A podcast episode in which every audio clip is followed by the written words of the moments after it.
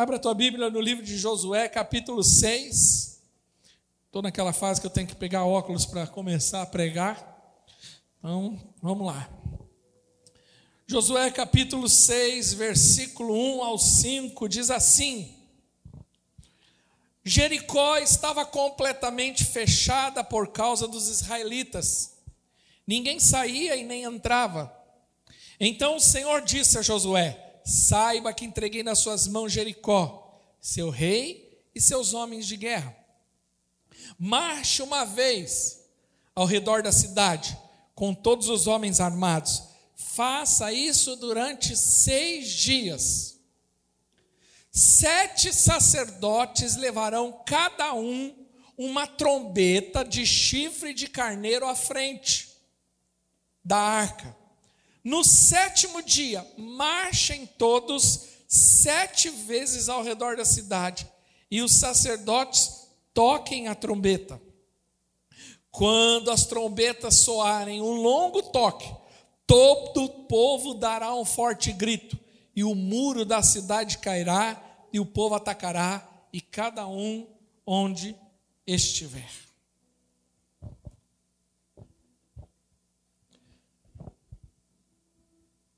Esse povo não é o mesmo povo que saiu do Egito. Aquele povo que 40 anos atrás tinha saído do Egito e tinha como líder Moisés, abriu o Mar Vermelho em direção à terra prometida. Aquele povo, por conta da incredulidade, morreu todo no deserto. Uma geração toda teve que ser trocada. 40 anos depois de caminhar no deserto, né, debaixo do sol, ali rodando no deserto, sem poder entrar ou avançar sobre a terra prometida. 40 anos depois, a circunstância mudou. Moisés, que era o grande líder, morreu.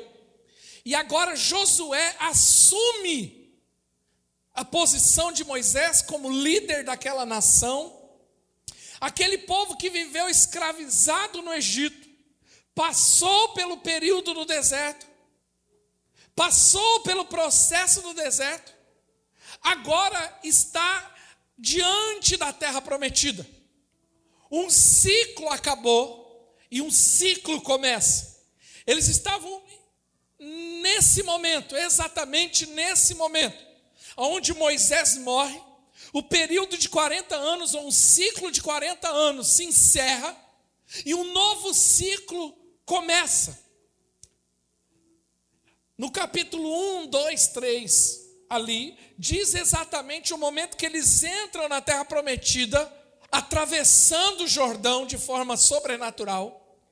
E agora a ordem era conquista a terra, avance sobre a terra.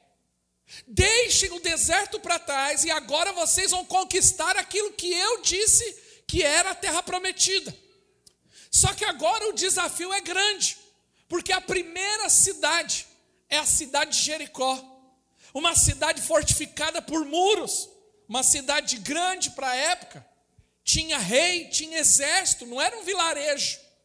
E agora aquele povo que estava acostumado no deserto a viver de maná que vinha do céu, da água que brotava da rocha. Agora, aquele povo que estava vivendo ali na dependência do Senhor no deserto, agora tinha a responsabilidade de entrar na terra prometida e conquistar a terra prometida. Tudo era novo, como todo novo ciclo. Novas oportunidades e novos desafios se iniciaram na vida daquele povo. Porque o deserto não era o lugar daquele povo. O deserto não era a terra prometida, o deserto era apenas um momento para que Deus pudesse tratar com aquele povo. O deserto fazia parte do processo de Deus, que é onde Deus tratou. Deus ali tirou as influências do Egito. Deus gerou ali uma nova mentalidade. Deus teve que tratar, fazendo com que aquele povo aprendesse a depender de Deus, porque até então a dependência deles era de Faraó.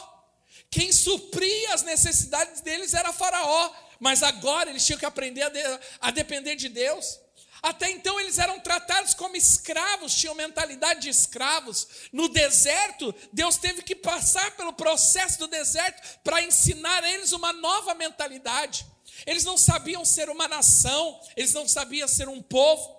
Eles não tinham uma identidade, porque eles moravam numa terra estranha e ainda eram escravos numa terra estranha. Então Deus os leva para o deserto, faz eles caminhar debaixo da nuvem durante o dia, como um único povo, aprendendo a conviver e se a sociabilizar, a depender de Deus, aprender ali o que, que é autoridade. Deus estabelece autoridades em cada tribo Moisés é a autoridade maior. Então eles aprendem agora uma nova mentalidade, eles têm que ter uma mudança de mentalidade, porque o processo do deserto é justamente isso. É trazer transformação para nós. Porém, o deserto não é a terra prometida. No deserto a provisão era diária. Era um lugar de depender totalmente do Senhor. Era um lugar onde Deus estava preparando a mente e o coração daquele povo para a terra prometida. Só que agora o deserto acabou. E agora um novo tempo é estabelecido. A terra prometida chegou. Aquilo que eles sonhavam com tanto tempo, agora se tornou uma realidade. Só que agora, o que Deus disse foi o seguinte: agora não tem mais pão que desce do céu, não tem mais água que sai da rocha, agora vocês vão ter que entrar e conquistar. E a primeira cidade é Jericó. Uma cidade grande, totalmente cercada. É um grande desafio que está diante daquele povo, aquele povo que não estava acostumado a esse tipo de atitude. Por quê? Porque até então eles eram totalmente dependentes do Senhor, mas agora eles tinham que pôr a mão na massa. Agora era um desafio. Como tudo aquilo que é novo, como tudo aquilo que é estabelecido no novo ciclo, sobre nossas vidas também vem com novos desafios. Sabe? O Senhor tem falado ao meu coração nesses dias, eu quero compartilhar essa palavra como algo profético para a igreja nesses dias. Nós estamos vivendo há quase dois anos como um deserto na nossa vida. Porque deserto é lugar de incertezas, de inseguranças. Deserto é um lugar onde você não consegue fazer muita coisa. Você trabalha, mas não tem fruto. Deserto é aquele tempo onde você faz, faz, faz e você não vê frutos. Você vê o básico para o sustento. O deserto é aquele lugar onde parece que você está dando voltas em círculos e nada acontece. Porque o deserto é um tempo somente de provisão diária. E o Senhor tem falado ao meu coração. Nesses quase dois anos em que nós estamos vivendo, em tudo isso que aconteceu, foi um deserto para nós. Foi um tempo de inseguranças, de incertezas, de medo, onde nós tivemos que aprender a depender de Deus de uma forma que não dependíamos. Onde não pudemos fazer do nosso jeito, porque no deserto você não faz do seu jeito. Na terra prometida você faz do seu jeito, você planta, você colhe. Todo trabalho, de alguma maneira, tem um resultado. No deserto, não. No deserto só tinha uma coisa: clamar e falar: Deus, envia provisão. E quando mandava, era para o dia. E se alguém quisesse pegar mais do que um dia, a Bíblia diz que estragava. Ou seja, porque o deserto é lugar de limitações. Eu me lembro um tempo atrás, conversando com o Carlão, o Carlão falou assim: Pastor, eu estou frustrado. Porque parece que eu estou fazendo, a gente faz, faz, faz, e não faz, não muda nada, não resolve nada. Às vezes eu fico até frustrado porque você não vê frutos, você não vê a, a, a, as consequências de todo esse esforço. Sabe por quê? Porque período de deserto é assim. Porém, o Senhor colocou ao meu coração que o tempo do deserto acabou e que o novo ciclo, um novo tempo está sendo estabelecido sobre nossa vida. Eu creio nisso. Não porque estamos apenas numa via, uma mudança de ano, mas porque eu sinto no meu espírito que Deus, nesse período, tratou com a igreja, revelou muita coisa, expôs muita coisa. Só que agora é o tempo de Deus abençoar e prosperar aqueles que se mantiveram firmes no Senhor, aqueles que não cederam à murmuração, não cederam à incredulidade, não cederam às dificuldades ou às lutas que o deserto permitiu, mas aqueles que permaneceram firmes e fortes, aqueles que ficaram firmes até o Senhor. Hoje nós vamos ser recompensados por isso em nome de Jesus. Isso é promessa do Senhor, quem crê, diga amém. Porque Deus é um Deus de ciclos. Daniel capítulo 2, versículo 21. Daniel traz uma palavra e ele fala algo a respeito do Senhor. E ele diz exatamente, ele fala assim: Ele muda as épocas e estações, destrona reis e estabelece, dá sabedoria aos sábios e conhecimento aos que sabem discernir. Deus é um Deus de ciclos. É Ele que estabelece ciclo, Ele que estabelece as estações, é Ele que define até onde uma, uma situação na sua vida vai permanecer e quando as coisas vão mudar. E eu tenho convicção no meu espírito que nesses dias Deus está mudando um ciclo para essa igreja, Deus está mudando um ciclo na tua vida. O tempo do deserto acabou e um novo tempo está sendo estabelecido sobre o Senhor mas nós precisamos entender que nós precisamos ter discernimento sobre esse novo ciclo, porque para cada ciclo é esperado uma posição de fé, para cada ciclo é esperado um comportamento da nossa parte. Enquanto eles estavam vivendo no deserto, a atitude que Deus esperava era uma: vocês vão depender 100%. Vocês não vão plantar, vocês não vão colher a força do braço de vocês não vai valer nada.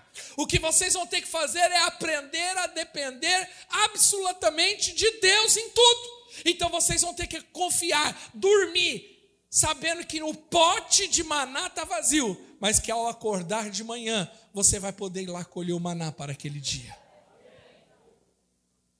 Só que agora um novo templo é estabelecido. E a atitude, a fé, e o coração que eles tinham no deserto não é agora mais o mesmo coração, a mesma fé e a mesma atitude esperada para esse momento. Sabe, a Bíblia fala que o sábio, ele sabe o tempo e a hora, o modo das coisas. Nós precisamos ter discernimento que Deus está mudando um ciclo. Eu vi uma frase ontem que eu achei muito interessante, que diz assim: não é 2022 que precisa ser melhor, é você. Eu e você que precisamos ser melhor. É eu e você que precisamos mudar. É eu e você que precisamos dar as respostas certas. Porque se nós continuarmos dando as mesmas respostas que demos o ano passado, nós vamos colher as mesmas coisas do ano passado. Então o que Deus espera de nós é um posicionamento. Enquanto eu estou no deserto, meu tipo de caminhada é um. Então Deus vinha e colocava nuvem. Então, conforme a nuvem andava, eles andavam. Conforme a nuvem parava, eles paravam. Só que agora, na terra prometida, não tem mais nuvem. Agora a percepção espiritual deles era outra. Agora cada um tinha um pedaço de terra. Cada um tinha que ter a sua percepção. Durante a noite eles tinham uma coluna de fogo que iluminava e também aquecia. Agora eles não tinham mais. Agora eles tinham que ter outras percepções para vencer o terror noturno, o frio da noite. Então, se eles ficassem ali esperando, ou tendo o mesmo comportamento que eles tinham no deserto, ou eles iam morrer de frio, ou eles iam morrer de calor. E por que, que tem muitas vezes a gente que sofre? Porque não percebe as mudanças. Agora Deus falou: atravesse o Jordão e você vai conquistar. Nós lemos ali que Deus dá uma orientação a Josué e fala: você vai entrar na terra, você vai entrar agora na, em Jericó, você vai vencer Jericó, mas foi de qualquer jeito? Não, Deus deu toda estratégia para estratégia para eles vencerem Jericó. E eu queria ler com vocês. Sabe? A terra era a promessa. Porém, a conquista estava condicionada a uma estratégia do céu. Importante nós entendermos isso. A terra era a promessa.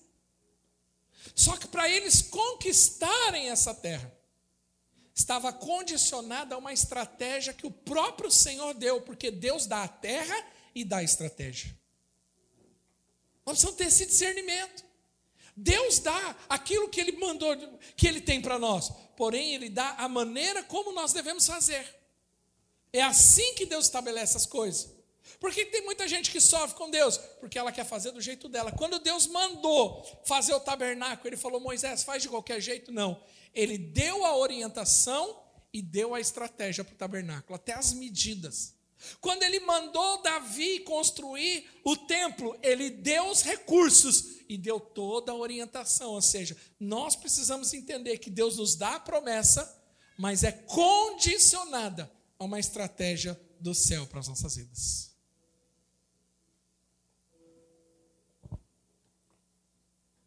Versículo 3 diz assim: olha as orientações de Deus. Marche uma vez ao redor da cidade com todos os homens armados. Faça isso durante seis dias. Primeira coisa que eu aprendo com esse texto. Quantos querem aqui fazer desse ano um ano de conquistas? Diga amém. Eu vejo 2022 como Jericó diante de nós. É o nosso desafio. Nós temos hoje um desafio que tem é medido ainda. Hoje nós estamos no 364 dias. Já foi um dia, já? Dois. 363. Cada dia é um desafio para nós. Cada mês vai ser um desafio para nós. Porém, como que nós vamos fazer isso? Primeira coisa, Deus mandou eles marcharem. Sabe? Primeira coisa que eu preciso aprender se eu quero conquistar de fato: não fica parado. Não fique paralisado. Avance. Parece redundante falar isso. Mas nós viemos há dois anos com um eco. Para, para, fica parado, fica parado. Essa estratégia ela foi diabólica. Porque foi uma estratégia que só trouxe desgraça. Fica parado não avance, não prospere, não trabalhe, não sai de casa, não cultue, não adore, não ore. E quantos ficaram paralisados? A primeira coisa que eu preciso entender, se eu quero avançar sobre a terra prometida que Deus me deu, eu preciso avançar sobre ela. Eu preciso ir para cima. Tem muita gente que está esperando demais. Tem muita gente que tem uma, uma atitude muito passiva e não entende que precisa ter uma ação mais proativa em relação àquilo que Deus deu para nós. Deus falou: a terra está aqui, mas você tem que trabalhar, lutar e guerrear para conquistar. Tem gente que Deus está mostrando a terra, só que ele fica em casa. Deus está mostrando a terra, mas ele acha que vai ser naturalmente, não é. O reino de Deus é se apodera com esforço. Existe um esforço da nossa parte. Não é ficar de braços cruzados. Eu sou um líder de célula. Ah, eu quero que a minha célula cresça. Eu quero que a minha célula avance. Mas se eu não me dedicar, se eu não me comprometer, se eu não for lá fazer o que eu preciso fazer, ela não vai avançar. Ah, eu quero um negócio. Eu quero ter um negócio. Eu vou investir no novo negócio. Mas tem gente que acha que vai cair do céu. Acha que é, é, é é dormir até duas horas da tarde, três horas da tarde, as coisas vão mudar. Não! Você precisa ser o primeiro que chega, o último que sai. A sua dedicação tem que ser uma dedicação de quem está comprometido com aquilo que vai avançar. Se você não se comprometer, se você não colocar o seu coração naquilo, aquilo nunca vai prosperar. Assim serve para o seu casamento, assim serve para a educação dos seus filhos, assim serve para o seu ministério, para os seus negócios, para o seu trabalho, para a sua profissão. Tem gente que fica aí protelando, dando desculpa. Ah, o ano que vem eu estudo, mas nunca foi lá fazer alguma coisa de fato. Às vezes eu converso com alguns jovens aqui, eu falo, e aí, o que você quer estudar? Ah, eu quero estudar isso. Você já foi ver? Você já foi atrás? Foi ver matrícula? Ah, não, aqui é muito caro. Mas você já foi lá ver? Já tentou uma bolsa? Tentou alguma coisa? Não, é que sabe o que, que é? Então, pare de dar desculpa. Vai, marche sobre a terra, porque Deus vai te honrar nisso. Mas tem gente que não marcha, fica dando desculpa.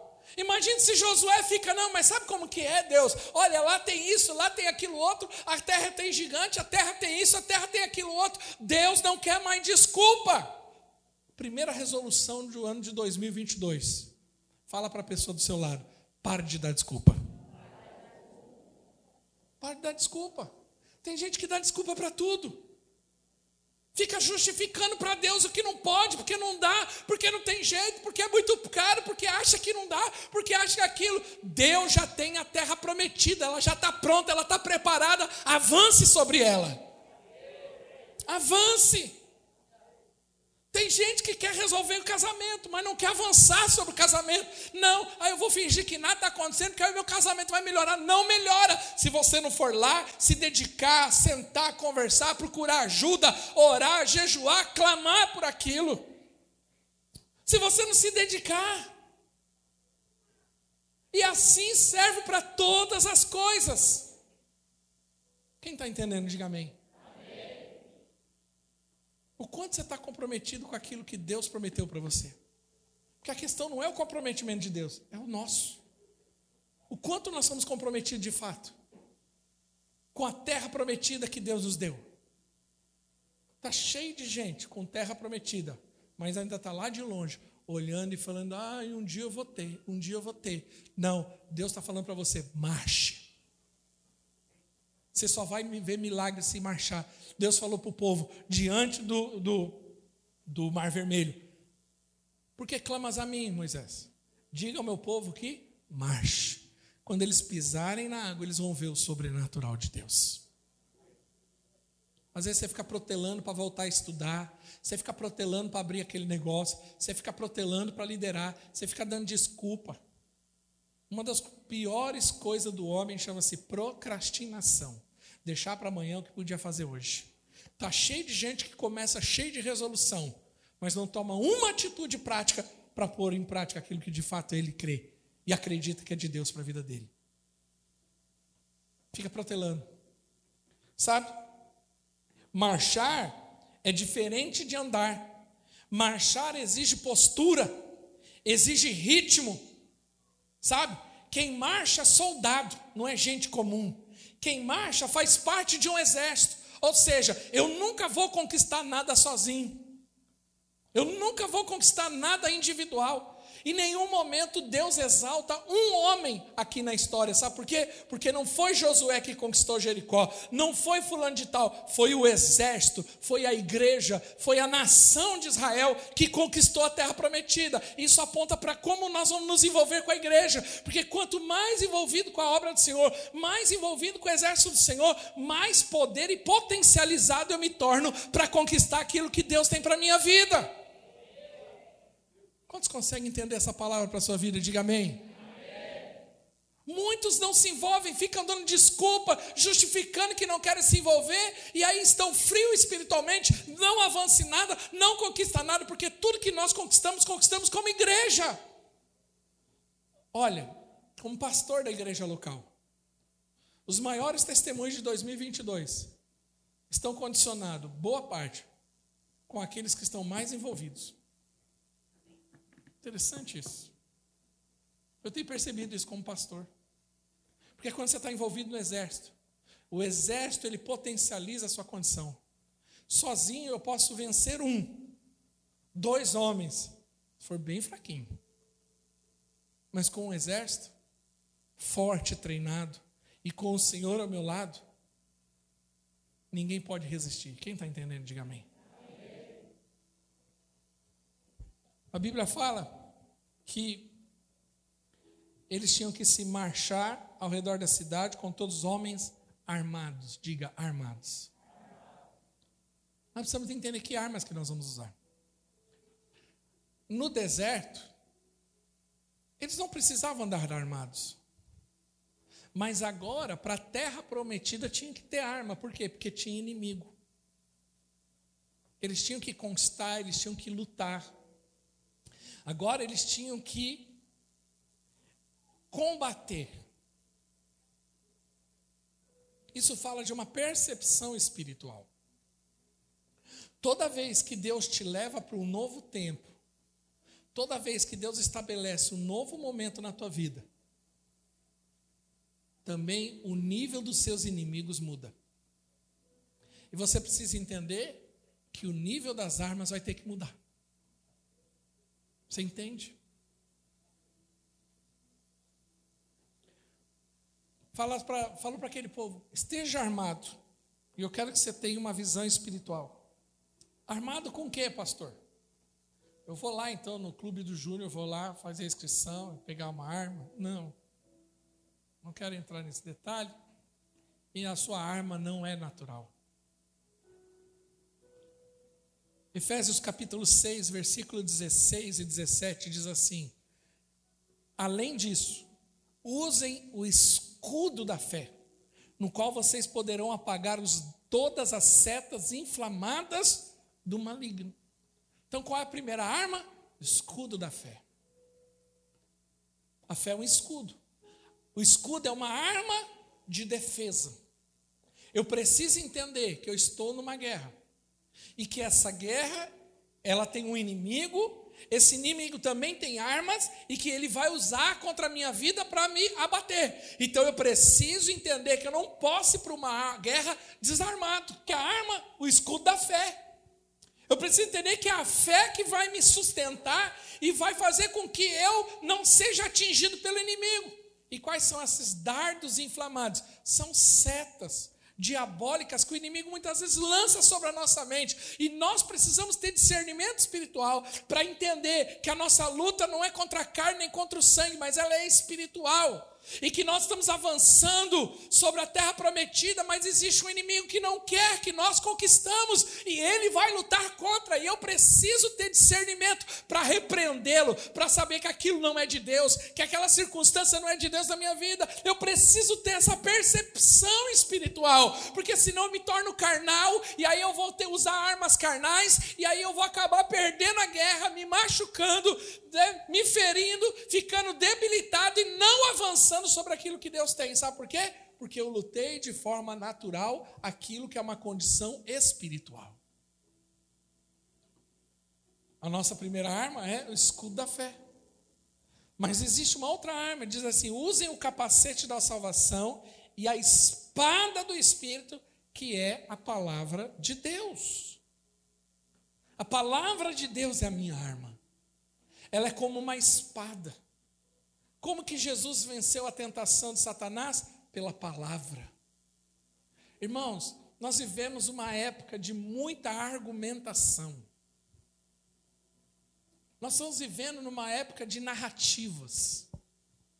São narrativas para tudo.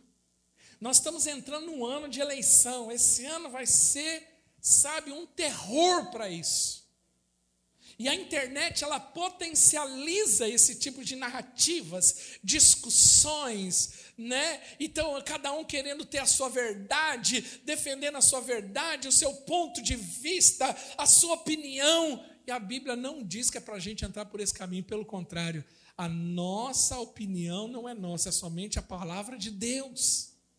Não é o que eu penso, eu não defendo o que eu penso, eu não, sabe, não fico querendo argumentar com opiniões pessoais. Às vezes me perguntam, pastor, o que, que o senhor pensa sobre tal assunto? Ah, eu, o que eu penso não é muito válido, mas o que a palavra diz a respeito disso é isso. É assim que eu combato com a palavra, porque a palavra de Deus diz isso. Por isso que a leitura bíblica, o devocional, ele é fundamental, porque ele além de alimentar você, ele te arma. Você entende? Ele te dá armas para combater as lutas diárias que você tem.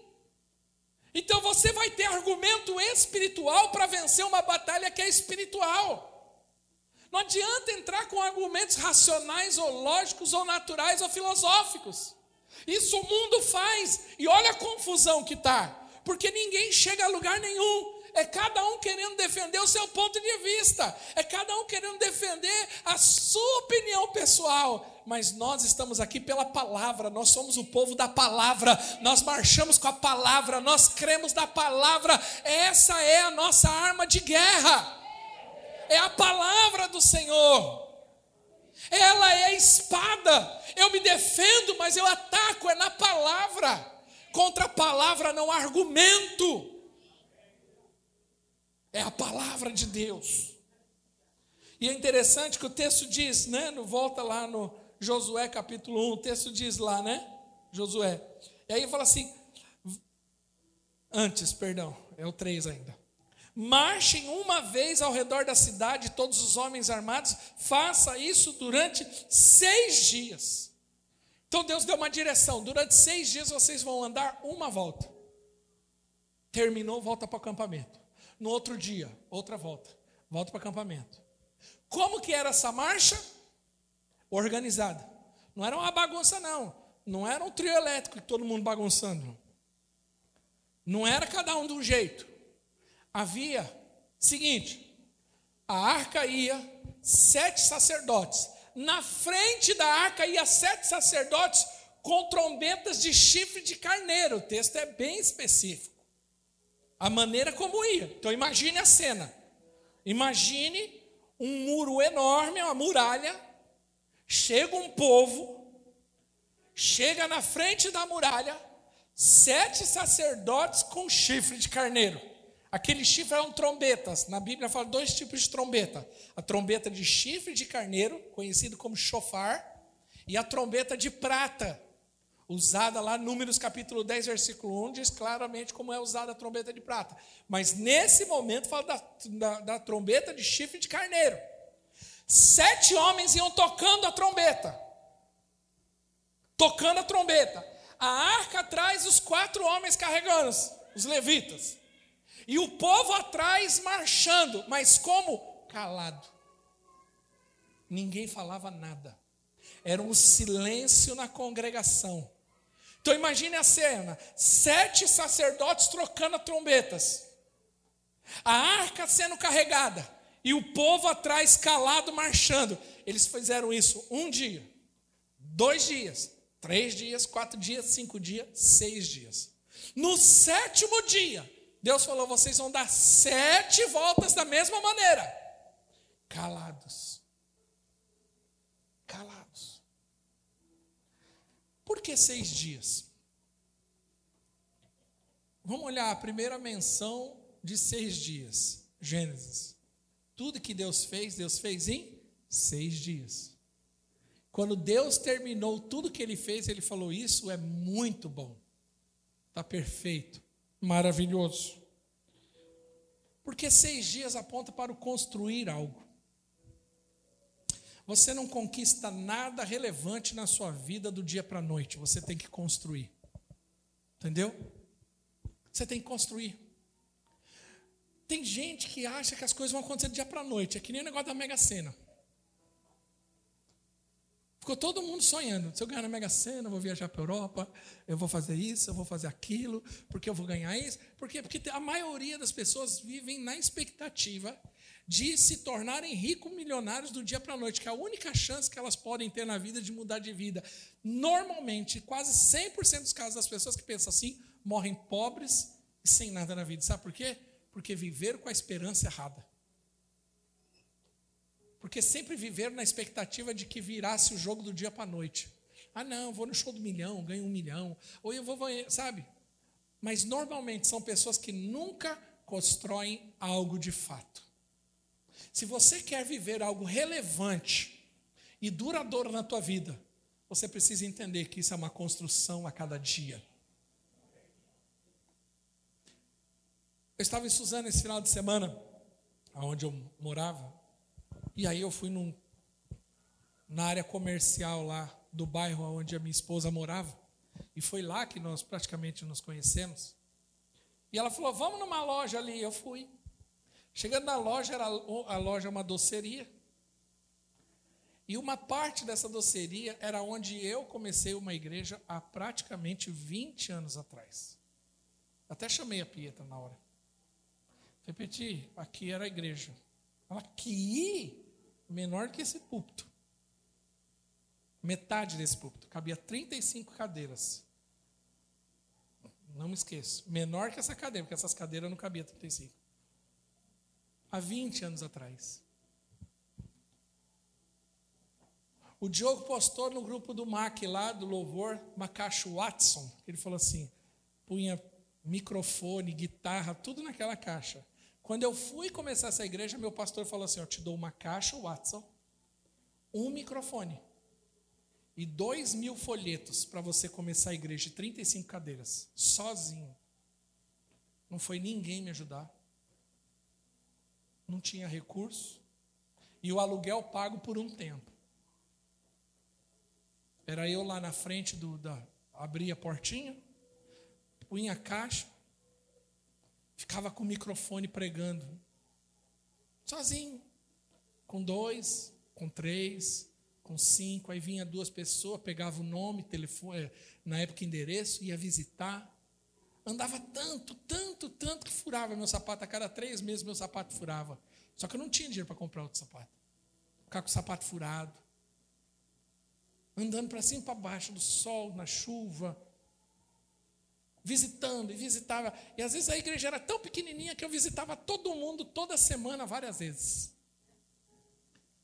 A igreja tinha 20, 30 pessoas, eu fazia visita para todo mundo, tomava café na casa de todo mundo e visitava todo mundo, às vezes mais de uma vez, porque também não tinha muito o que fazer, eu ia visitar. Vou visitar.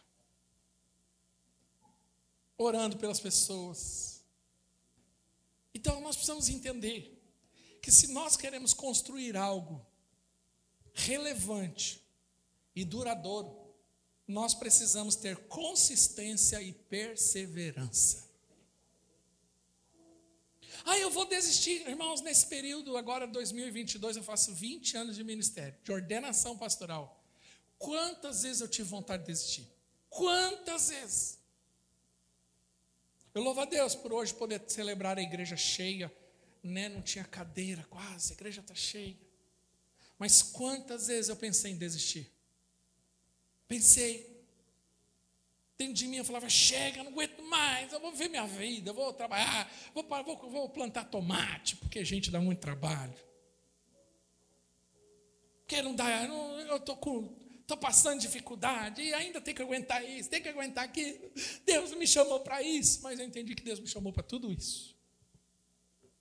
Mas o que fez a diferença foi o favor de Deus, mas o favor de Deus Aonde está o favor de Deus? Eu reconheço o favor de Deus, foi me dando a capacidade de ter consistência e perseverando. De dia e de noite, faça chuva, faça sol, todos os dias insistindo, ali, plantando, regando, com choro, com lágrimas, com alegria, dias bons, dias ruins, dias maravilhosos e dias muito difíceis, mas perseverando para construir aquilo que Deus nos chamou. Seis dias vocês vão rodar. Não é do dia para a noite, sabe? E o texto diz: sete sacerdotes levarão cada um a trombeta de chifre de carneiro à frente da arca. Sete sacerdotes. Quem ia na frente? Os sacerdotes.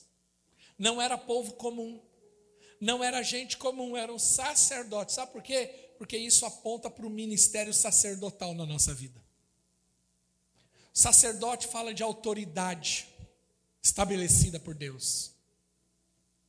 O sacerdote é aquele que ministra Deus ao povo, é aquele que traz o céu para a terra, é aquele que traz a palavra revelada do Senhor para a terra, é aquele que revela o propósito do reino de Deus para a terra.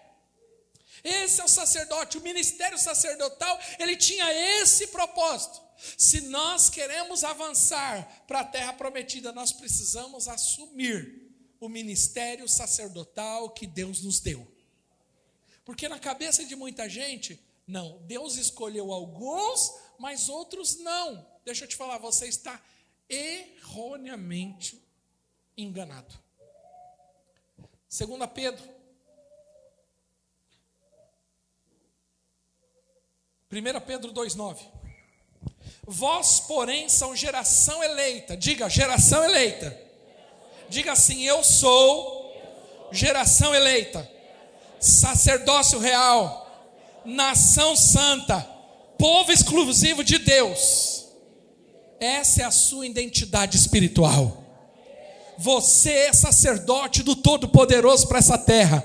Você foi chamado e ungido para ministrar o Senhor nessa terra. Hoje você e eu podemos orar, levantar as nossas mãos e saber que nós somos autoridade espiritual nessa terra.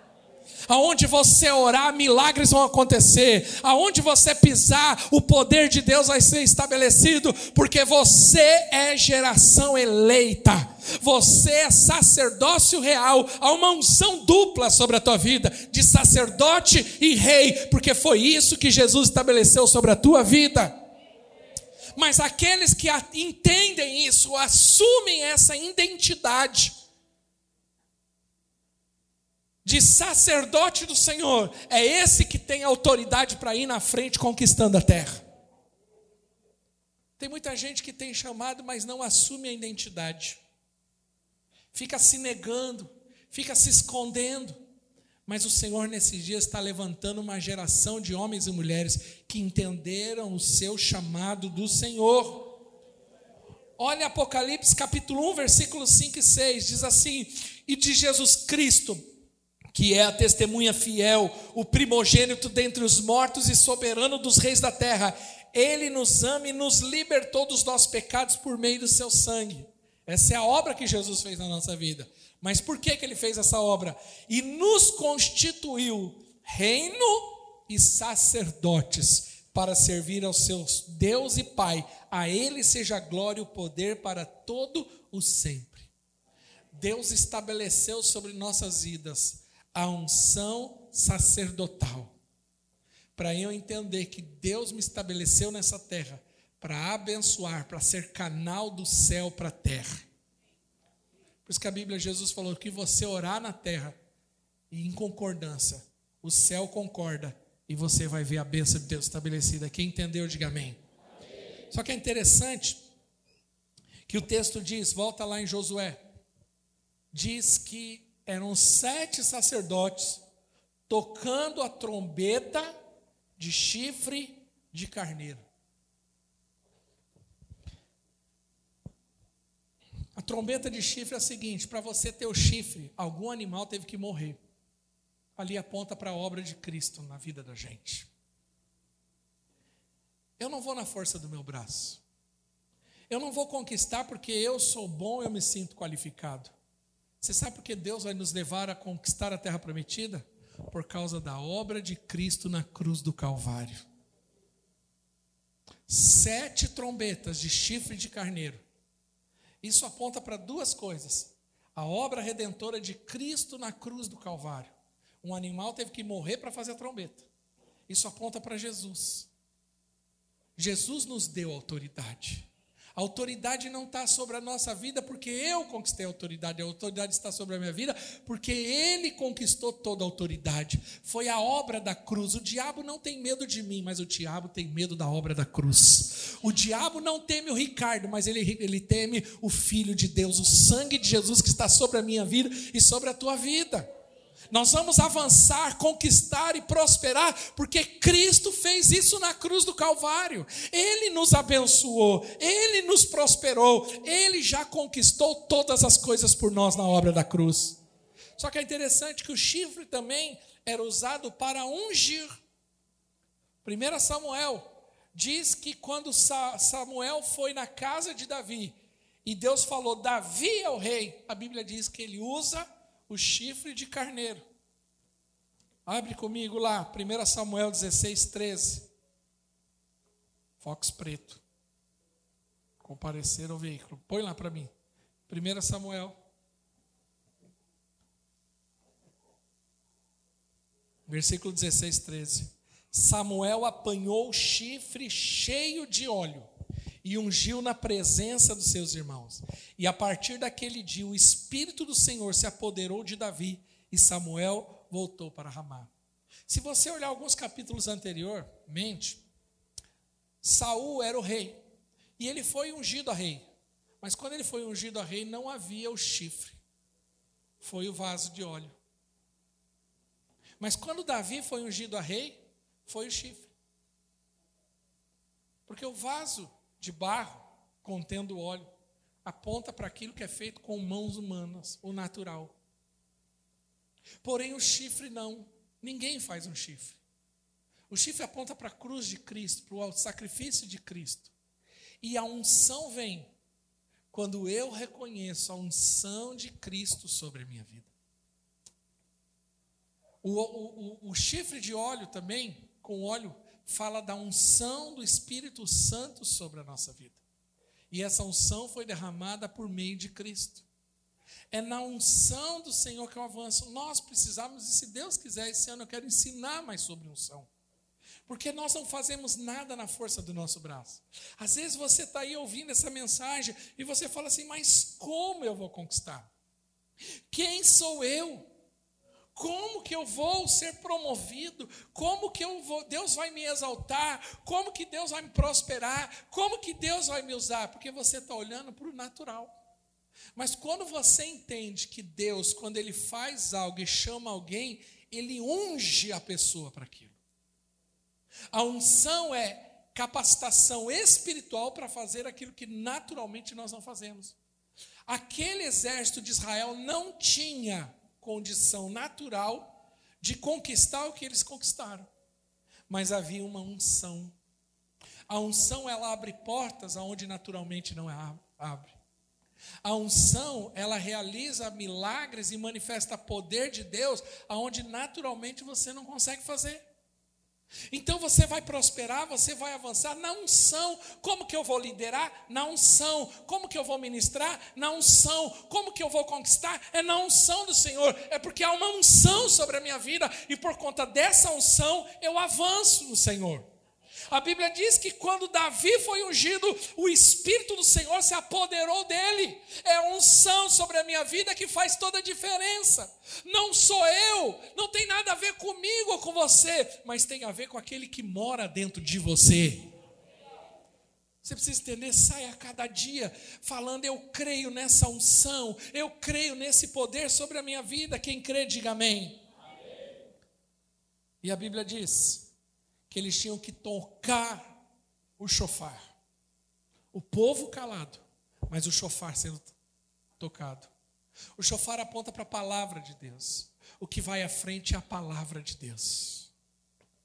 A sua opinião fica lá atrás. A sua opinião fica calada. Guarde para você suas opiniões. Mas se você quer avançar, avança na palavra do Senhor. A palavra de Deus é que conduzia. Não tem discussões filosóficas no meio do povo judeu, você já percebeu? Você não encontra discussões filosóficas. Enquanto os gregos ficavam lá discutindo nas praças filosofias, né, e como pensar, o jeito de pensar, você não vê isso na cultura judaica, sabe por quê? Porque o que movia o povo era a palavra de Deus. Hoje tem muita gente se movendo por filosofia, por, por opiniões, por, sabe, por narrativas, como eu disse. Mas se você quer prosperar, entende a palavra de Deus que vai à minha frente.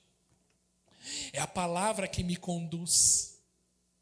Não são os livros de história, não são os livros de filosofia, porque tudo isso é importante. Eu não sou avesso ao conhecimento, pelo contrário, quem me conhece sabe disso. Mas eu não estou baseado no meu conhecimento natural no meu conhecimento, nos grandes escritores, nos grandes pensamentos filosóficos da humanidade. O que me sustenta é a palavra de Deus. Porque no dia que você tiver com dificuldade, no dia do seu tormento, no dia que você precisar do socorro do Senhor, não é Aristóteles que vai aparecer, não é Platão que vai aparecer, não é René Descartes que vai aparecer, mas é Jesus, o ressurreto, que morreu e ressuscitou para te dar vida. Você crê nisso? Que você defina que o que vai conduzir a tua é a palavra do Senhor. As suas decisões vão ser pautadas na palavra. Não é a, a, a, a bolsa de valores que vai definir, não é o mercado que define a minha vida ou as minhas decisões, mas é a palavra de Deus o mercado fala para eu para a direita, melhor, né? O mercado fala para eu para a esquerda, né? Não ser mal interpretado, né? O mercado diz para ir para a esquerda, mas a palavra de Deus diz vai para a direita. O mercado fala sobe, mas a palavra de Deus diz desce. Eu vou na contramão, mas eu vou crendo que o Senhor é comigo. Posso ser mal interpretado, está na internet um negócio desse. Sabe? E eu queria encerrar dizendo: se você seguir o texto, vai dizer que eles fizeram seis dias calado, mas no último dia, sete voltas. Mas é interessante que fala duas coisas aí. Primeiro, cada dia que eles terminavam a volta, eles iam para o acampamento descansar. No outro dia, eu fazia, voltava para descansar. No sétimo dia, eles tiveram que dar voltas. Sete voltas. Capítulo 6, versículo 11 diz assim: Assim se fez a arca do Senhor rodear a cidade, dando uma volta em torno dela. Então o povo voltou para o acampamento, onde passou a noite. Cada dia eles terminavam e iam descansar. Cada dia terminava e, diga, calados. Só que no versículo 16, vamos lá. As, versículo 16, por favor. Na sétima vez do sétimo dia, quando os sacerdotes deram o toque da trombeta, Josué ordenou ao povo: gritem, o Senhor entregou a cidade a vocês. E a Bíblia diz que quando Josué mandou, eles gritaram: O Senhor nos entregou a cidade. E a muralha de forma sobrenatural caiu, e eles entraram e conquistaram.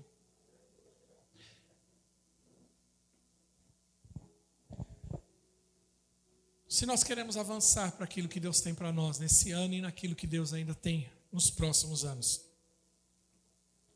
eu preciso primeiro de fé para dar volta no muro. Porque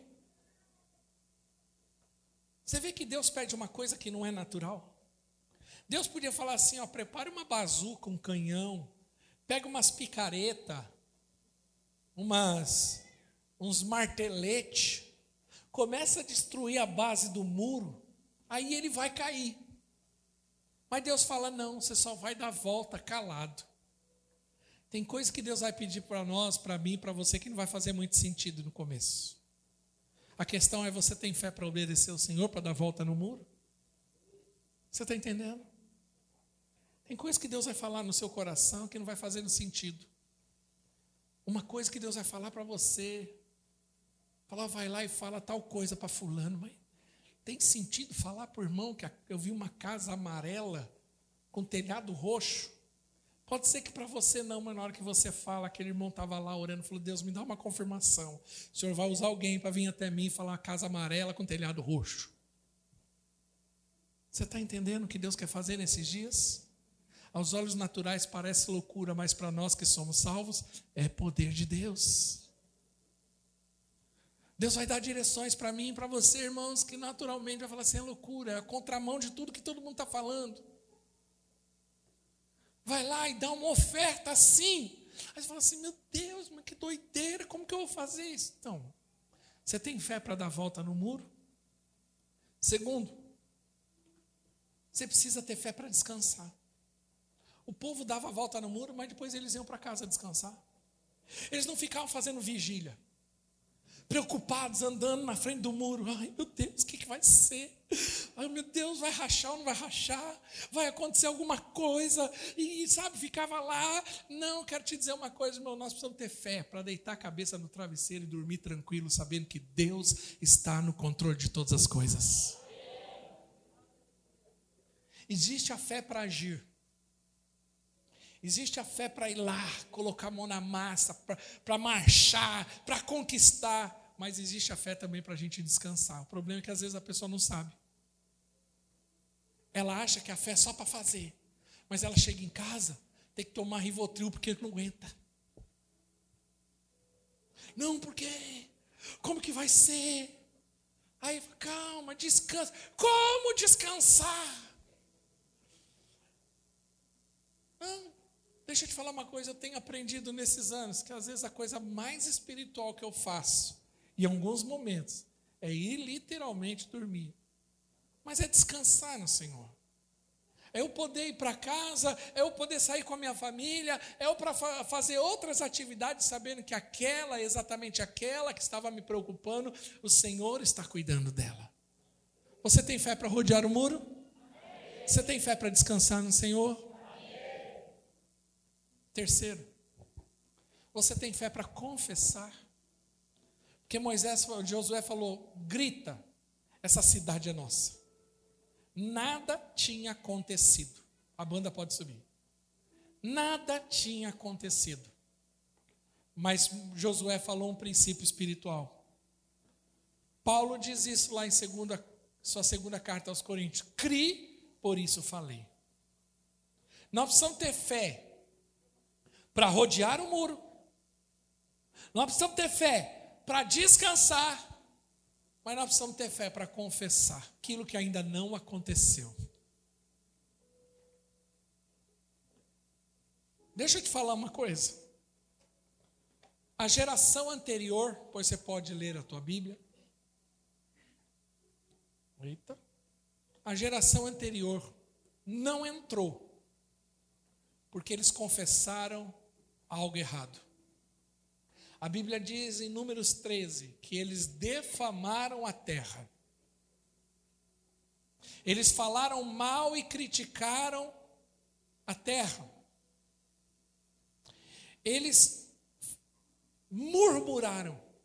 Irmãos, eu não sei, mas uma das percepções que eu tenho, tenho conversado isso com algumas pessoas, ao que Deus me trouxe nesses tempos.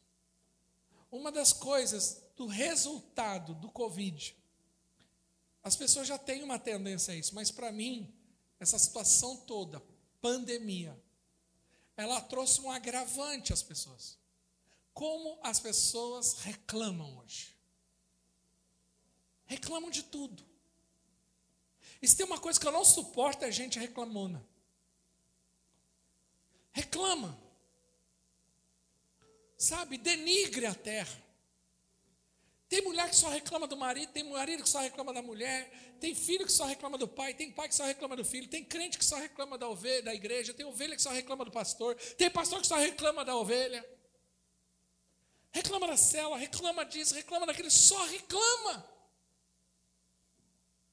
E profetiza, e nem é profecia, mas denigre, abre a boca para falar na hora errada. Qual foi a estratégia de guerra? Seguinte, vai ter um tempo que você vai ter que marchar, mas marchar calado. Porque se deixasse, irmão, tem gente já viu fila de banco. Você já viu fila? Fila é ambiente para gente assim.